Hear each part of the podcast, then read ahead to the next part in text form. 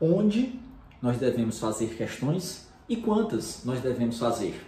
Isso falando de concurseiros iniciantes, para quem está começando a jornada, tá certo? Vamos tratar desse tema aqui. Se você não me conhece, eu sou Bruno Bezerra, hoje eu exerço o cargo de auditor fiscal da Receita Federal e estou aqui para ajudá-la a chegar à sua aprovação também. Então, vê só, o que é que acontece muitas vezes, erro que os concurseiros têm cometido e atrapalham avançar nos estudos. Hoje em dia nós temos infinitas questões comentadas disponíveis nos sistemas de questões na internet. Só que quando nós estamos iniciando a jornada, quando nós somos concurseiros faixa branca, geralmente nós não sabemos ainda filtrar bem as questões, nosso conhecimento ainda é bastante superficial. E aí, quando nós saímos do estudo teórico direto para um sistema de questões, nós corremos alguns riscos. Primeiro, de selecionar questões bem mais difíceis do que o nível nosso naquele momento.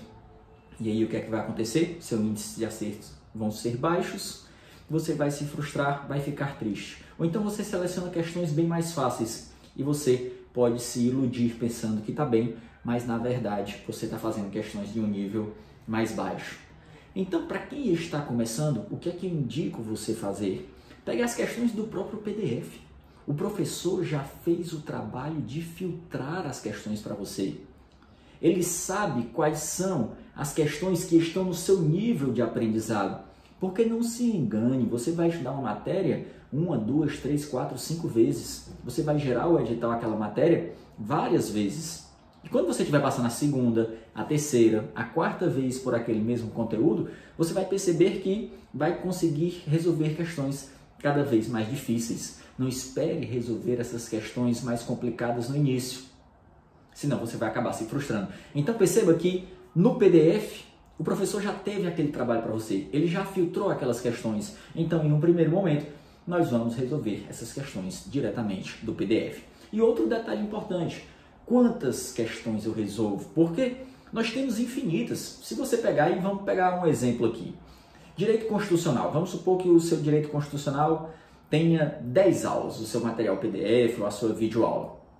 E aí o que é que acontece? Vamos supor que de cada aula você vai resolver 200 questões. 10 vezes 200, você vai resolver 2 mil questões sobre direito constitucional. 200 de cada aula.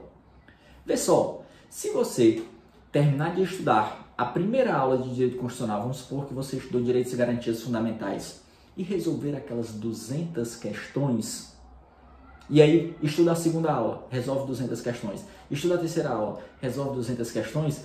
Você vai demorar muito para dar uma volta completa no edital e resolver essas duas mil questões.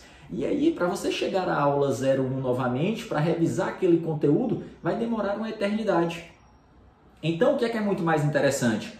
Você diluir essa quantidade de questões resolvidas. Quando você terminar de estudar a aula 1, em vez de fazer 200 questões, resolve 20 e aí você pega e revisa 10 vezes aquele mesmo conteúdo em cada um dos momentos resolvendo 20 questões. 20, 20, 20, 20, até chegar às 200. Perceba que a frequência, a repetição é muito melhor para o processo de aprendizado, para você memorizar os conteúdos, para você jogar as informações para a memória de longo prazo, para não esquecer os assuntos estudados, do que a intensidade.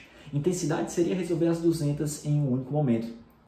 Frequência é você diluir essas 200 e resolver em 10 momentos diferentes 20 questões. Então, quantas questões eu indico você resolver nas fases iniciais dos estudos? Resolve aproximadamente 50, 60 questões quando você estiver passando a primeira vez pela matéria. Resolve 20 logo após ter estudado o assunto, terminou de estudar uma aula, resolve 20 questões, mais ou menos. No final de semana, no último dia que você estudou naquela semana, resolve mais 20 como uma revisão daqueles assuntos estudados durante a semana e faz também uma revisão mensal por meio da resolução de questões, resolve mais 10, 20 questões dos assuntos que você estudou nas últimas quatro semanas, no mês anterior. Com isso, você vai conseguir resolver uma quantidade de questões bacana e passar várias vezes pela matéria. Depois que você chegar até o final, aí você vai ficar girando a matéria, fazendo N rodadas de resolução de questões. Então, resumindo, faça questões começando pelo PDF e resolva uma quantidade de questões entre 20 questões aproximadamente. Se for certo ou errado, Sebrae, pode fazer até umas 30 de cada assunto por momento, tá? Por momento, não faz tudo de uma vez, que assim você vai ser muito mais eficiente nos estudos. Se gostou, deixe a sua curtida, o seu like, vou deixar um vídeo aí na descrição já para os concurseiros mais avançados sobre como resolver questões com eficiência. Lembre-se, não se preocupe com a quantidade nesse momento, preocupe-se mais com a qualidade. Compartilhe esse vídeo com um amigo, deixe a sua curtida, deixe seu like, deixe seu comentário, me diz o que é que você achou. Um grande abraço e até a próxima, se Deus quiser. Valeu!